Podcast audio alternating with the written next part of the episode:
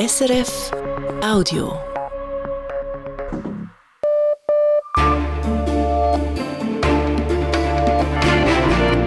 Radio SRF Echo der Zeit mit Roger Brendlin.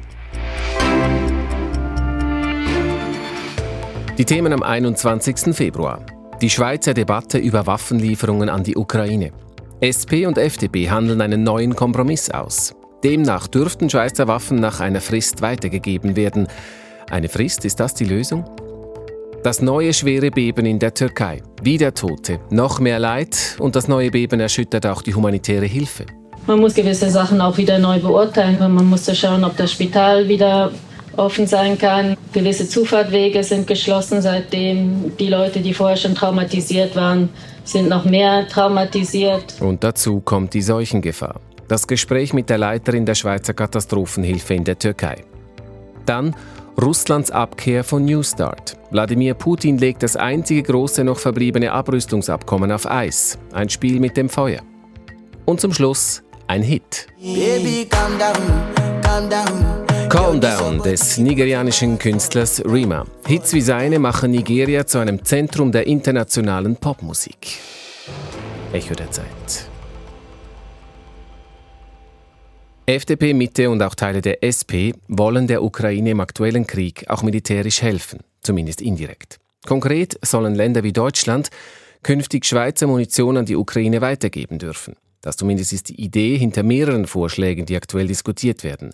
Die große Frage dabei, wie geht das mit der Neutralität zusammen? Heute Nachmittag hat die Sicherheitspolitische Kommission des Nationalrats einen neuen Vorschlag präsentiert. Inlandredaktor Matthias Strasser. Der neue Vorschlag nimmt verschiedene Ideen zusammen und will so die Befürworterinnen und Befürworter dieser Ideen vereinen. In der Kommission ist das ganz knapp gelungen. Baustein 1 bei westlichen Käufern, etwa Deutschland, soll das Verbot der Weitergabe beschränkt werden können auf fünf Jahre. Diese Idee kommt aus der FDP. Baustein 2. Damit ein Land wie Deutschland Schweizer Munition liefern darf, müssen weitere Bedingungen erfüllt sein. Unter anderem darf das Bestimmungsland nicht im Krieg sein, außer die UNO-Gremien anerkennen einen völkerrechtswidrigen Angriff, wie im Fall der Ukraine. Die Hürde für die Weitergabe soll also höher liegen. Dieser zweite Baustein kommt von der SP. FDP-Präsident und Ständerat Thierry Burkhardt erklärt, der neue Vorschlag sei ein Anfang. Wir haben hier noch Arbeit zu leisten. Wir müssen noch vertiefen, was möglich ist. Wichtig ist aber jetzt, dass wir gemeinsam den Willen aufgebracht haben, ähm, eine Lösung zu suchen, um uns aus dieser schwierigen, für unser Land schwierigen Situation zu befreien. Und von der SP sagt Nationalrätin Franziska Roth, man habe intensiv Kompromisse ausgelotet. Wer hat wo seine roten Linien und kann man innerhalb diesen, dieser roten Linien einen gemeinsamen Weg finden? Und das haben wir jetzt gefunden.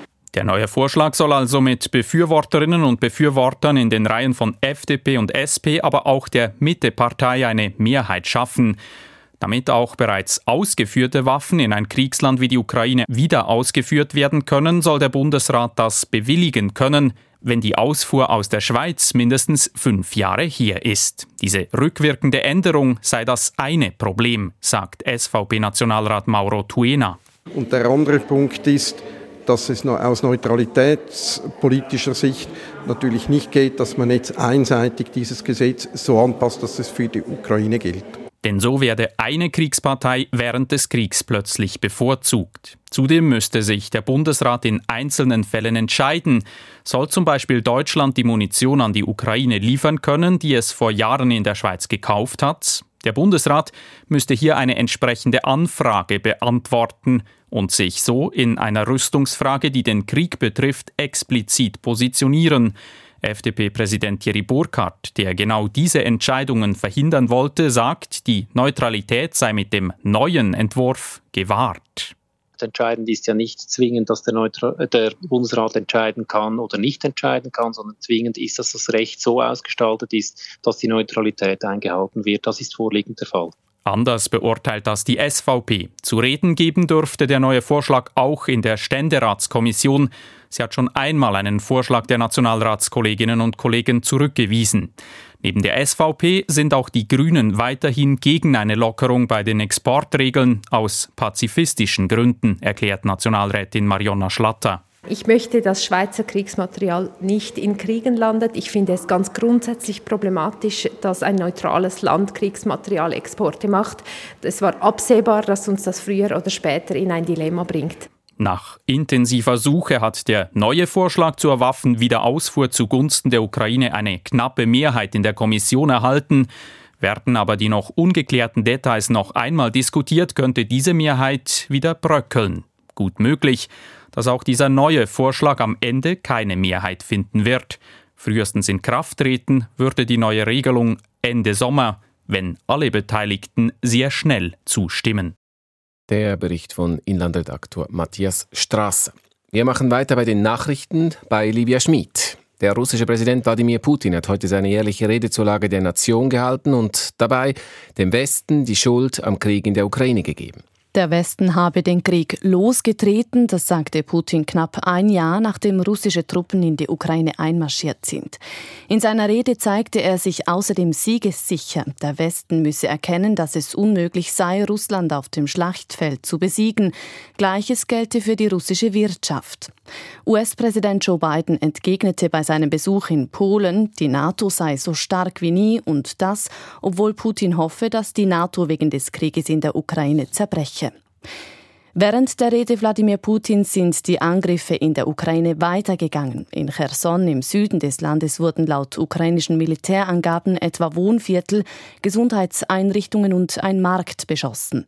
Mindestens fünf Personen seien dabei ums Leben gekommen. Seit Beginn des russischen Angriffskriegs kamen laut Volker Türk, dem UNO-Hochkommissar für Menschenrechte, über 8000 Zivilpersonen ums Leben. Mehr als 13.000 seien verletzt worden. Die Dunkelziffer liege aber wohl deutlich höher. Trotz Kritik von Umweltschützerinnen und Umweltschützern hat Tansania den Bau einer Ölpipeline weiter vorangetrieben. Die zuständige Behörde habe die Genehmigung für jenen Teil der Leitung erteilt, die durch Tansania verlaufen soll, teilte das Nachbarland Uganda mit. Die Pipeline soll gut 1440 Kilometer lang werden, durch Uganda und Tansania und durch Nationalparks und andere schützenswerte Landschaften führen. An der Pipeline beteiligt sind unter anderem eine französische und eine chinesische Firma. Einen Monat lang praktisch keinen Regen. Der Februar in Frankreich steuert auf einen neuen Rekord zu und dürfte zu einem der trockensten werden seit Messbeginn 1959. Das meldet Météo France.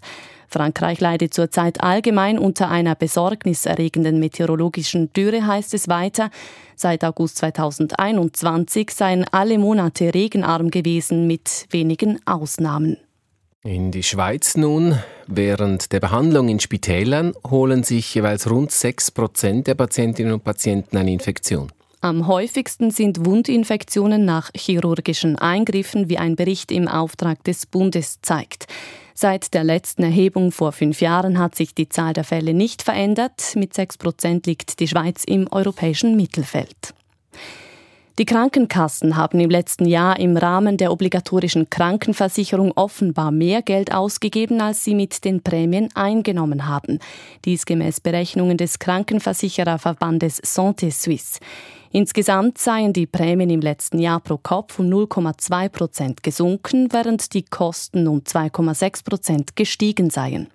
Laut Santé Suisse entstand dadurch ein Defizit von 1,5 Milliarden Franken. Der Bund hat den Vertrag für ein weiteres Reservekraftwerk unterschrieben, das bei Engpässen Strom liefern soll. Es handelt sich um das bestehende Gaskombikraftwerk im Walliser Ort Monte, wie der Bund mitteilt. Es stehe bereits im laufenden Winter und bis 2026 zur Verfügung. Die Fixkosten für die Bereitstellung betragen rund 22 Millionen Franken. Die österreichische Schauspielerin Nadja Tiller ist tot. Sie starb im Alter von 93 Jahren in Hamburg, wie ihre Familie bekannt gab. Tiller gehörte zu den bedeutendsten deutschsprachigen Schauspielerinnen der 1950er und 60er Jahre. Zu ihren bekanntesten Filmen gehört das Mädchen Rosmarie. Die Börsendaten von 18.09 Uhr geliefert von SIX. Der Swiss Market Index schließt bei 11.282 Punkten plus 0,1 Prozent. Der Dow Jones Index in New York fällt um 1,6 Prozent. Der Euro wird zu 98 Rappen 75 gehandelt. Der Dollar zu 92 Rappen 67. Und das Wetter, lieber Schmidt? Morgen ist es wechselnd bewölkt mit sonnigen Abschnitten. Am häufigsten zeigt sich die Sonne in der Ostschweiz und in Graubünden. Im Westen kommt gegen Abend Regen auf. Die Höchstwerte liegen zwischen 10 und 14 Grad. Zwei Wochen sind seit dem schweren Erdbeben in der Türkei und in Syrien vergangen. Die Zahl der Todesopfer liegt momentan bei 48.000. Der Fokus der Hilfe hat sich aber verschoben. Es geht jetzt in erster Linie darum, die Überlebenden zu schützen. Vor Kälte, vor Krankheit und vor Seuchen. Das Schweizerische Chor für humanitäre Hilfe ist momentan mit Spezialistinnen und Spezialisten vor Ort. Darunter sind Ärztinnen und Pfleger, aber auch Statikfachleute. Ich habe mit der Leiterin dieses elfköpfigen Teams gesprochen, mit Katharina Schnöring. Sie ist aktuell in Hatay, da wo gestern Abend erneut die Erde gebebt hat und mindestens sechs Menschen dabei starben. Die Schweizer Katastrophenhelferin erklärte mir zunächst, wie schwierig es ist, im riesigen Katastrophengebiet voller Zerstörung und Elend den Überblick zu behalten. Das Gebiet ist sehr, sehr groß und äh, darum macht das, macht es auch schwierig, einen Überblick zu haben. Gestern gab es ein neues Erdbeben von 6,4, was auch wieder neue Schäden hervorgerufen hat. In Hatay selber sind drei Menschen gestorben und über 240 Verletzte. Es sind wieder Straßen gesperrt. Von dem her, es ist schwierig, äh, einen Überblick zu haben. Die UN koordiniert die internationalen und nationalen NGOs und Regierungen, die hier sind, also die humanitären Akteure. Äh, wir haben Kontakt zum türkischen Katastrophendienst, aber das Gebiet ist riesig. Und gestern bin ich nach Karmaric gefahren und nachher noch weiter. Das sind 300 Kilometer äh, von Hatay entfernt und es ist alles zerstört. Also die ganze Straße fährt man lang und es ist links und rechts sind die Häuser, die eingestürzt sind, auch 300 Kilometer weiter noch, weil da ja das zweite Epizentrum war. Und die Bewohnerinnen und Bewohner dieser Häuser, die eingestürzt sind, die sitzen daneben, oder wie muss man sich das vorstellen? Ja, das ist unterschiedlich. Teilweise sind sie in Camps. Äh, die Regierung hat am Anfang viele Camps aufgestellt. Das ist bei der Bevölkerung nicht so gut angekommen, weil sie wollten lieber Zelte in der Nähe von ihren Häusern haben.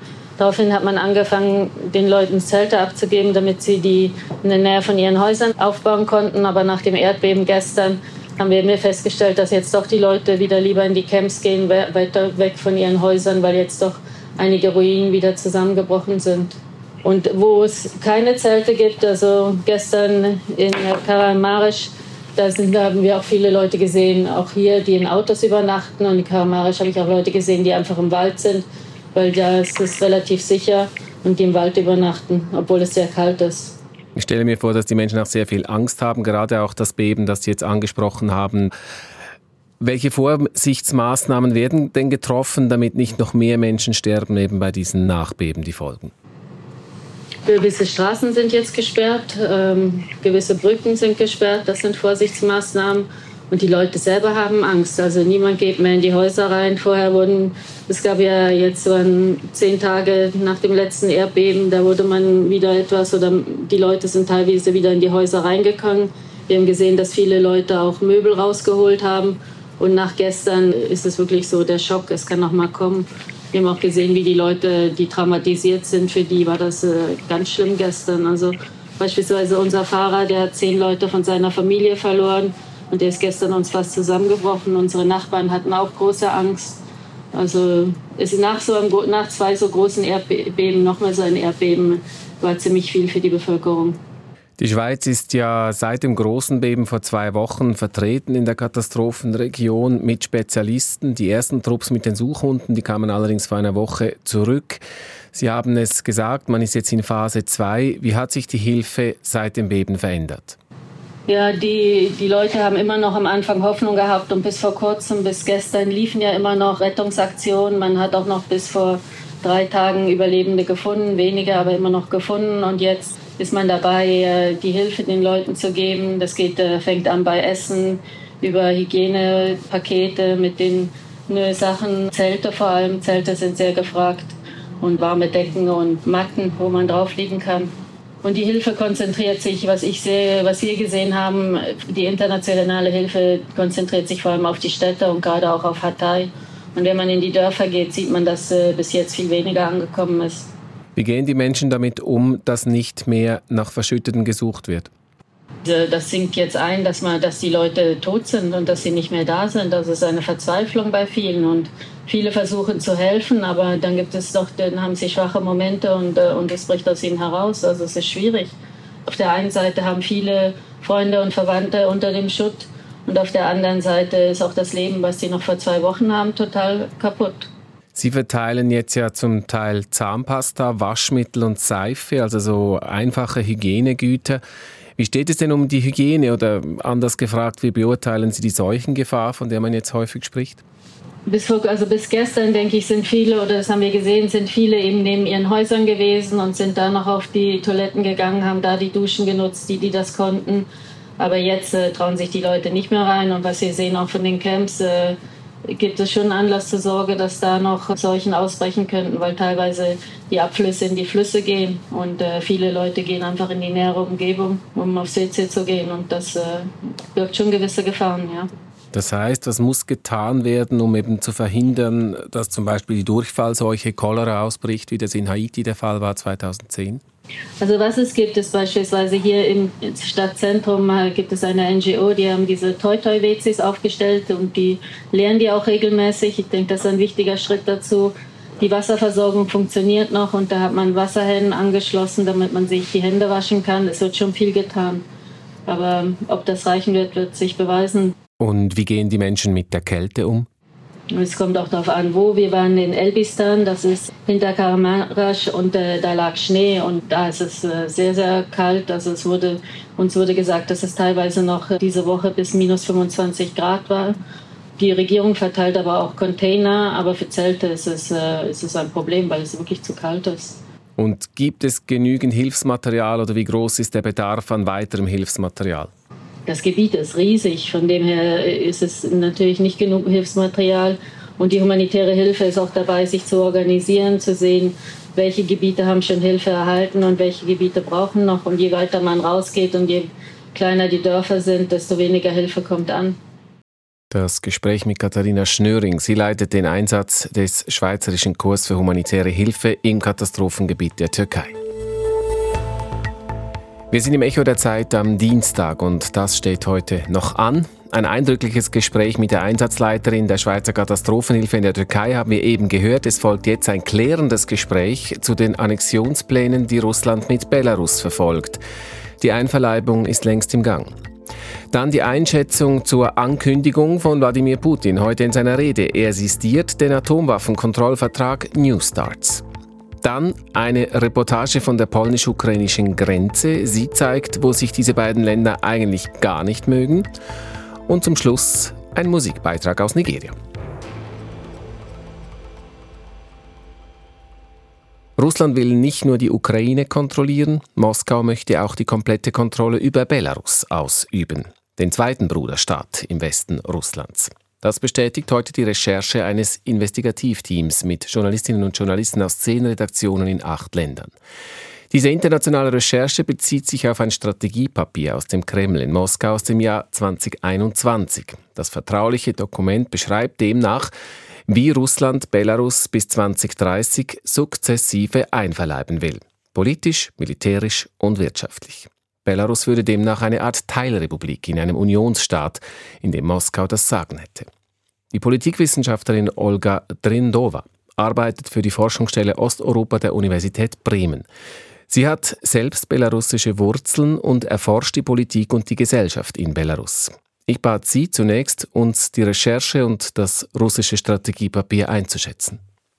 Also ich muss sagen, es war mir auch nicht so wahnsinnig neu oder geheim, wie es ja auch dargestellt wird, äh, vor allem weil es schon 1999 einen Vertrag über den Unionsstaat äh, von Russland und Belarus gab und diese Bereiche waren auch Teil des Vertrages schon damals. Und ja, das soll ja eigentlich die allgemeine Wahrnehmung der sogenannten postsowjetischen Staaten von Russland sein. Also hier ist Belarus ja auch kein, keine Ausnahme und wir sehen leider am Beispiel der Ukraine, dass so eine Sichtweise bei den russischen Eliten Platz hat.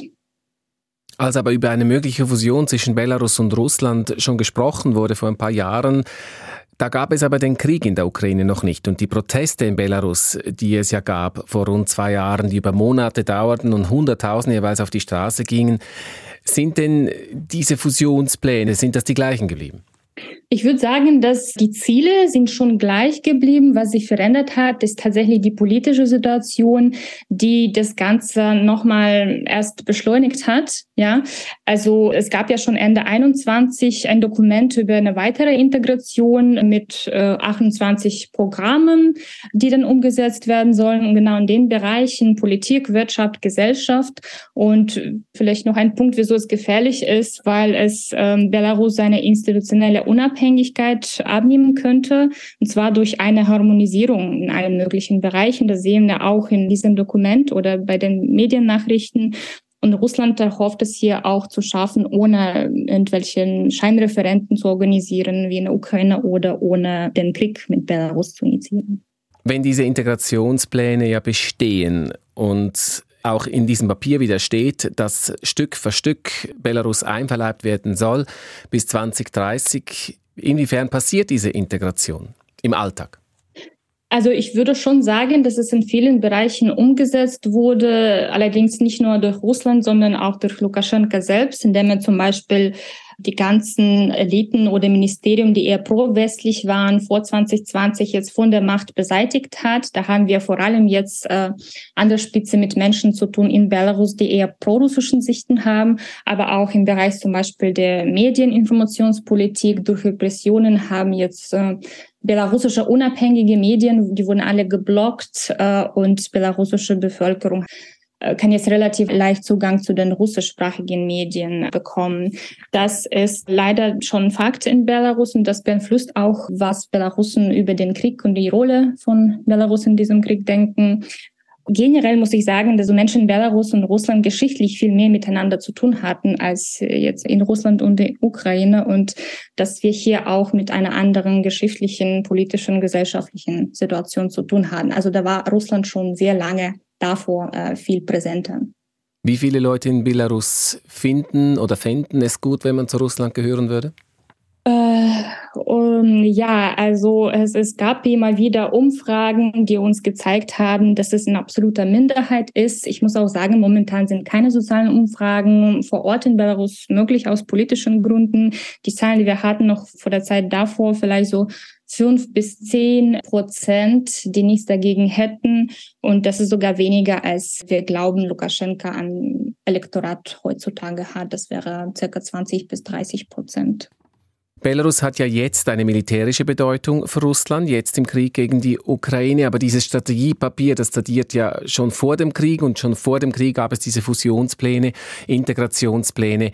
Warum wollte denn Putin schon da Kontrolle über Belarus ausüben? Ich glaube, das gehört einfach zu dieser allgemeinen Strategie, Kontrolle über das Land zu haben, das äh, mittelbar nah, im, als sie denken, die russischen Eliten im russischen, sogenannten russischen Einfluss, politischen Einfluss ist. Also Militär ist einer der wichtigsten Bereiche. Außerdem ist natürlich das Land an der Grenze zu NATO-Staaten. Und ehrlich gesagt, ich würde auch nicht sagen, dass Putin ja 21 nicht wusste, dass es einen Angriff auf der Ukraine geben würde. Also ich glaube schon, dass es damit schon gedacht wurde. Wie wichtig ist denn Belarus für Russland im Krieg? Ich würde sagen, hier gibt es mehrere Dimensionen. Also die ganze Infrastruktur und technische Unterstützung ist wichtig. Ja, Eisenbahninfrastruktur, Krankenhäuser, Gebiete für Übungen, äh, potenziell, wie gesagt, auch Atomwaffenstationierung ist jetzt leider nicht mehr ausgeschlossen. Aber auch das ganze Gebiet, ja, ich meine, ohne Belarus wäre so eine Offensive Richtung Kiew auch nicht möglich gewesen obwohl es kein belarussischer Krieg ist, müssen wir zustimmen, dass Belarus hier vielleicht gegen den Willen auch eine wichtige Rolle spielt. Wie groß ist momentan der Handlungsspielraum für den Präsidenten Lukaschenko noch? Wie viel Kontrolle hat er überhaupt noch über das Land angesichts eben dieser schleichenden Integration in Russland? Also es ist nicht so, dass er das Land komplett übergeben hat an Putin, aber wie gesagt, dadurch, dass sie jetzt wirtschaftlich, politisch, auch im Militärbereich so sehr von Putin abhängig ist und dass dadurch, dass es null Bereitschaft gibt, äh, im Westen mit ihm zu kommunizieren, ihn als legitimen Präsident zu sehen, also sieht sein Spielraum in Politik natürlich nicht so aus, wie es noch vor 2020 der Fall war. Also ich glaube nicht, dass er sich diese Annexion, Integration, was auch immer wünschen würde, einfach weil er den Macht dadurch verlieren würde. Aber er hat jetzt nicht sehr so viel Auswahl wie früher. Die belarussische Politikwissenschaftlerin Olga Drindova, sie forscht an der Universität Bremen. Das meiste von dem, was der russische Staatschef Wladimir Putin heute in seiner Rede zur Lage der Nation sagte, waren Behauptungen oder Drohungen. Doch es gab eine Passage, das war die letzte, die war konkret und die lässt die Welt aufhorchen, wenn nicht sogar erschrecken. Russland will nämlich den sogenannten New Start-Vertrag sistieren. New Start ist das einzige übrig gebliebene große Rüstungskontrollabkommen zwischen Washington und Moskau. Die Einschätzung dazu von Fredrik Steiger. Es ist ein Spiel mit dem Feuer, was Wladimir Putin betreibt. Zwar kündigte das noch bis 2026 gültige New Start-Abkommen nicht definitiv auf, er sistiert es bloß. Doch die Wirkung ist dieselbe und sie ist unmittelbar. Russland hält sich von nun an nicht mehr an die Vereinbarungen nicht mehr an die festgelegte Obergrenze von je maximal 1550 einsatzfähige Atomsprengköpfe und je 800 Trägersysteme, nicht mehr an ein Atomtestverbot und nicht mehr an die regelmäßigen Inspektionen und Kontrollen. Gerade diese sind das A und O bei jedem Abrüstungsvertrag. Ohne lückenlose Überprüfungen fehlt jedes Vertrauen, dass sich auch die Gegenseite an die Verpflichtungen hält. Misstrauen ist gefährlich, gerade wenn es um die ganz großen Atomwaffen geht, um Interkontinentalraketen, mit denen die Großmächte einander direkt angreifen und gegenseitig zerstören könnten. Schon Ende Januar beklagten die USA, ihre Inspektoren hätten keinen Zugang mehr zu den russischen Anlagen. Russland sagte, umgekehrt sei das ebenso. Und man wolle an Gesprächen über die Wiederaufnahme der Inspektionen nicht teilnehmen, die im Herbst in Kairo hätten stattfinden sollen. Die Tragweite von Russlands jüngster Entscheidung ist enorm, die westliche Reaktion entsprechend bestürzt. Verantwortungslos nennt US-Außenminister Anthony Blinken den Schritt.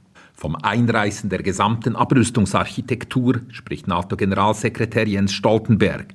Er hofft, Moskau davon noch abbringen zu können. Die Chancen dafür sind aber minim, zumal es gar nicht darum geht, dass man im Kreml mit dem Abkommen an sich grundsätzlich unzufrieden war.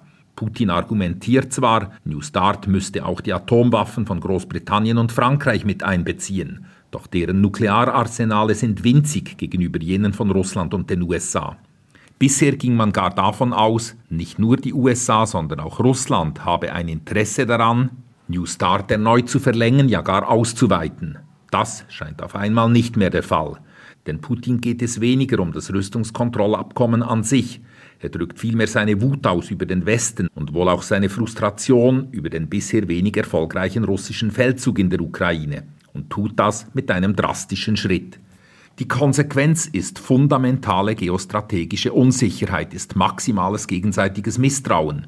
Und deutlich wird, aus russischer Sicht geht es beim Konflikt mit dem Westen nicht mehr primär um die Ukraine. Putin will einen umfassenden und damit auch endgültigen Bruch zwischen Ost und West. Fredrik Steiger zur Sistierung Russlands von New Start. Kaum ein Land steht im Ukraine-Krieg so konsequent an der Seite der Ukraine wie das Nachbarland Polen. Dabei hatten Polen und die Ukraine jahrzehntelang ein äußerst angespanntes Verhältnis. Während und nach dem Zweiten Weltkrieg nämlich haben Ukrainer im heutigen Grenzgebiet Massaker an der polnischen Bevölkerung verübt und auch umgekehrt. Zurückgeblieben sind tiefe Verletzungen und Vorurteile. Aus der polnisch-ukrainischen Grenzregion die Reportage von Roman Fillinger. Unsere Flüsse fließen nach Norden, in die Ostsee. Das weiß in Polen jedes Schulkind. Doch die Stwiąż, der Fluss, der durch Ustczyki Dolne fließt, ist eine Ausnahme. Er trägt sein Wasser nach Süden, in die Ukraine. So wie das Flusswasser hätte der Lauf der Geschichte auch die verschlafene Kleinstadt in die Ukraine schwemmen können. Vor dem Zweiten Weltkrieg war sie polnisch, dann ukrainisch und erst nach einem Gebietstausch mit der Sowjetukraine gehörte sie ab 1951 wieder zu Polen. Ustschiki Dolne lag im 20. Jahrhundert in einem der blutigsten Landstriche Europas. Zuerst ermordeten hier die Nazis die große jüdische Minderheit, dann massakrierten ukrainische Banden Zehntausende Polen. Und später zwangen die polnischen Behörden über 150.000 Ukrainer aus dieser Region wegzuziehen. Henrik Stadnicki kam als Sägereiarbeiter in den 1950er Jahren hierher. Heute ist er 86. Er lässt im Aufenthaltsraum des lokalen Altersheims seinen Kaffee kalt werden vor lauter Erinnerungen. Es sei damals immer wieder zu Konflikten gekommen zwischen neu zugezogenen Polen wie ihm und den wenigen verbliebenen Ukrainern, die nun einen polnischen Pass trugen. Diese ukrainischen Nationalisten hatten immer wieder den Wunsch, dieses inzwischen polnische Gebiet der Ukraine zuzuschlagen. Wenn sie getrunken hatten, dann schrien sie, das ist unser Land. Und wir Polen hielten dagegen. Die Geschichte gibt hier bis heute zu reden. Daneben, und davon erzählt Stadnicki noch lieber, daneben gab es auch viele Momente der Versöhnung. An Weihnachten kamen die Ukrainerinnen und Ukrainer zuerst zu uns in die katholische Kirche. Und Anfang Januar feierten wir dann mit ihnen orthodoxe Weihnachten. Öffentlich ausgetragene Konflikte gab es jahrzehntelang keine, durfte es keine geben zwischen den kommunistischen Brudervölkern in der Ukraine und in Polen. Doch nach dem Zerfall des Kommunismus in Osteuropa kam es in dieser Region Polens schon bald zu anti-ukrainischen Vorfällen.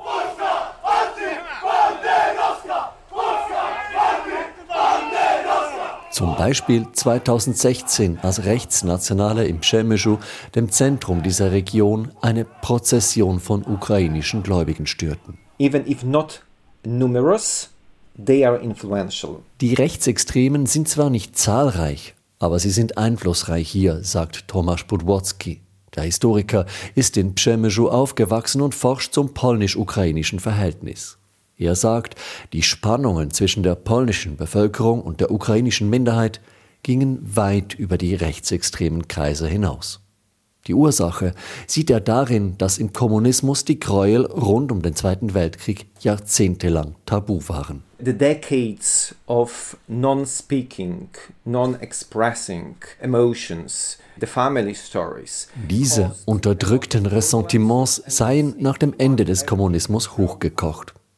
Dazu hatten viele in Südostpolen handfeste Befürchtungen. Die polnische Regierung begann nämlich in den frühen 90er Jahren enteigneten Besitz zurückzugeben. Ukrainer, die von hier vertrieben worden waren, konnten ihre Ansprüche anmelden. Polnische Familien hatten Angst, ihre Häuser zu verlieren. I think people were shocked die Leute seien schockiert gewesen, dass es in Polen immer noch Ukrainer gab, nachdem jahrzehntelang so getan wurde, als gäbe es keine Minderheiten mehr im Land.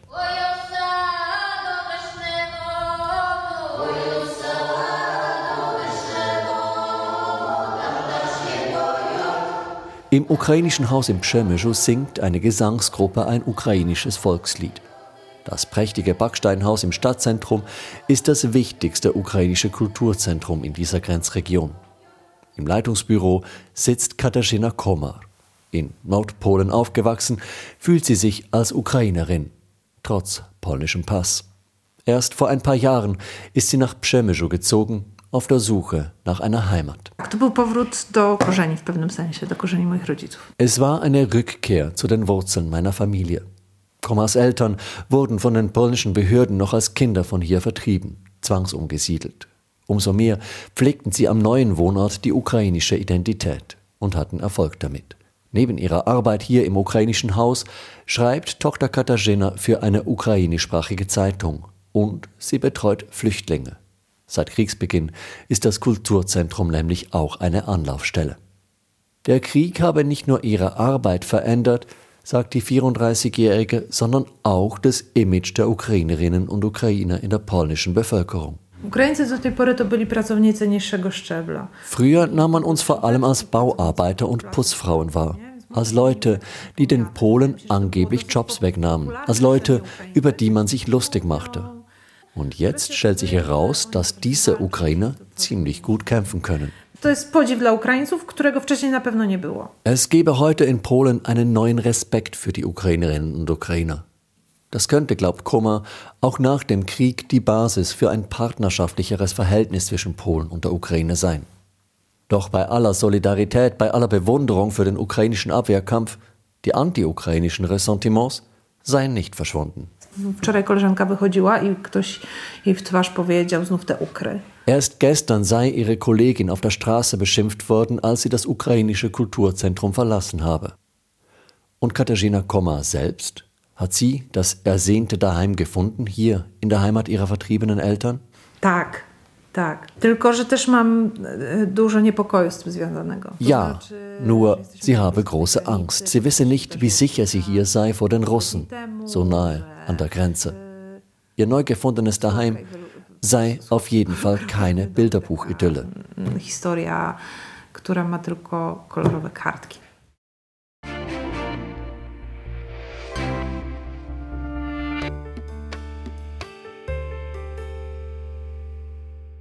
Afrobeats. So nennt sich die Popmusik aus Westafrika. Afrobeats-Produktionen sind momentan Nigerias populärster Export. Auch in der Schweizer Hitparade sind Afrobeats anzutreffen. Der Song Calm Down zum Beispiel des nigerianischen Musikers Rima ist seit dem vergangenen Sommer ununterbrochen in den Top Ten gelistet und zwar momentan auf Platz 3 sogar. Ein riesiger Hit, der auch ständig am Radio läuft. Nebst Rima sind auch Namen wie Wizkid, Burner Boy oder Davido weltweit ein Begriff. In Nigeria selbst ist man nicht nur stolz auf die musikalischen Erfolge der letzten Jahre, Tausende, vor allem junge Leute, probieren sich selbst in Afrobeats nigerianischer Art. Aus der nigerianischen Metropole Lagos, Afrika-Korrespondentin Anna Lemenmeier. Are you ready to listen to me? Okay. One, two, three, go. I came here from the wood Agege, striving so hard to make things go stable. Der 24-jährige Abi Olalikan sitzt vor dem Coiffeurladen seines Freundes im Slum Agege in Lagos und freestylt. Heute sitzt hier nicht Abi Olalikan, sondern Shineboy, wie sich der junge Mann als Musiker nennt. In der Musik geht es darum, eine Message weiterzugeben. Vor allem, wenn man im Slum lebt wie ich, wo das Leben hart ist, wo man hart arbeiten muss, um über die Runden zu kommen. Make sure you work hard, make sure you don't tumble, because every day is on God. I got nobody. Seit er 13 Jahre alt ist, macht Shineboy Musik. Er hat bereits mehrere Tracks produziert, die er über die scheppernden Lautsprecher im kleinen Coiffeursalon laufen lässt. One of my main goals in this life is becoming that superstar. Eines der Hauptziele in meinem Leben ist es, ein großer Star zu werden. Und ich glaube daran, dass es geschehen wird. So viele Musiker in Nigeria haben es aus dem Slum auf die Weltbühne geschafft. Yeah, that is one of the best things. Picking up artists from the hood, that's one of the best things. Shineboy hofft, in den sozialen Medien entdeckt zu werden von einem großen Musikproduzenten. Von Produzenten, die Welthits produzieren, wie diesen. Baby, calm down, calm down. Yo. Das Lied Calm Down hat weltweit die Charts erobert. Es wurde mit Platin- und diamantenen Schallplatten auf allen Kontinenten ausgezeichnet. Auch in der Schweiz ist der Song seit Monaten ganz vorne in der Hitparade. Produziert hat das Lied Andre Vibes mit bürgerlichem Namen Alexander Uwaifu. Der 34-Jährige hat es geschafft und ist ganz oben in Nigerias Musikindustrie angekommen. Yeah, I feel some sense of pride. I feel, yeah, I feel very, very fortunate. Ja, es macht mich stolz. Ich schätze mich sehr glücklich. Ich bin schon so lange dran mit der Musik und viele Leute, mit denen ich zusammengearbeitet habe, haben längst aufgegeben. Und ich habe weitergemacht. Gewisse Leute glaubten, ich würde nur meine Zeit verschwenden.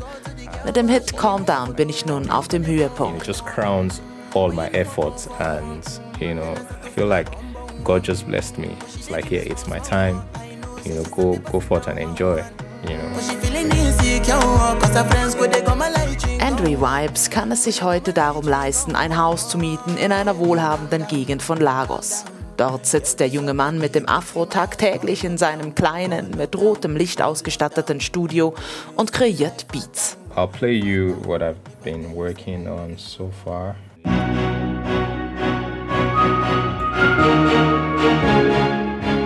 Vibes Karriere hat nicht im Slum begonnen. Sein Vater war bereits ein bekannter Musiker. Dennoch sei der soziale Aufstieg in Nigeria durch Musik überhaupt kein Mythos. But people make it from the hood every day. Every day. I feel like most of the people in the industry. Leute aus dem Slum schaffen es hier jeden Tag. Ich habe das Gefühl, fast alle in der Musikindustrie in Nigeria haben ganz unten angefangen. Selbst Wizkid kommt aus einfachen Verhältnissen. Wizkid was from the hood. Und Wizkid ist heute einer der erfolgreichsten Musiker Nigerias und millionenschwer. Afrobeats ist seit einigen Jahren aus den Clubs auf der ganzen Welt nicht mehr wegzudenken. Für Musikproduzent Andrew Wipes, der für Afrikas größte Plattenfirma Maven Records arbeitet, hat die nigerianische Musik das zu einem großen Teil den sozialen Medien zu verdanken. Um, social media made the world smaller and just made more people start to see. Die sozialen Medien haben die Welt kleiner gemacht. Leute von überall haben angefangen zu sehen, was wir hier machen. Und wir Afrikaner, wir mögen keine traurige Musik. Wir müssen durch zu vieles durch. Da machen wir lieber Musik, die uns glücklich macht. Und diese Art von Musik reißt mit. So we'd rather make something that just makes us feel good and happy. And when you make something like that, it's going to be infectious. Afrobeats, Nigerias populärster Export, reist mit. Egal ob im Slum oder im Luxusclub, ob in Lagos, New York oder Zürich. Aus der Musikszene in Lagos war das Anna Lemmenmeier. Und sie setzt sozusagen den letzten Takt dieser Sendung. Das war das Echo der Zeit am Dienstag, dem 21. Februar, mit Redaktionsschluss um 18.41 Uhr. Verantwortlich war Lukas Schneider für die Nachrichten Marisa Eckli und am Mikrofon, ich verabschiede mich, Roger Brentlin. Das war ein Podcast von SRF.